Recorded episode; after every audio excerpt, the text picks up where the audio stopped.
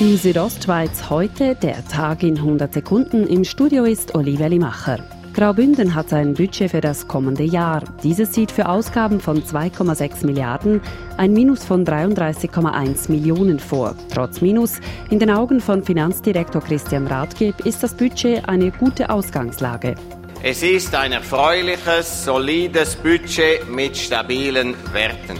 Wo in Chur zurzeit noch der Sportplatz Ringstraße steht, dort soll ein neues Schulhaus entstehen. Geplant ist zudem eine neue Dreifachturnhalle. Darin sollen beispielsweise auch Unihockey-Playoff-Spiele stattfinden. Diese Spiele könnten dann direkt im Fernsehen übertragen werden, sagt der zuständige Churer Stadtrat Patrick De Giacomi. Die Unihockey-Verbände und die Sportverbände gehen vor, eigentlich was, ich sage jetzt, ein Anbieter, ein Club muss erfüllen, äh, wenn er bei Playoff mitmacht und das muss fernsehtauglich sein heute. Das Churer Stimmvolk wird über das Bauprojekt befinden. Das Dorf Brienz rutscht immer weiter Richtung Tal. Würde das Dorf unbewohnbar werden, so ist die Gebäudeversicherung Graubünden gefordert. Sie müsste neu für die Schäden aufkommen.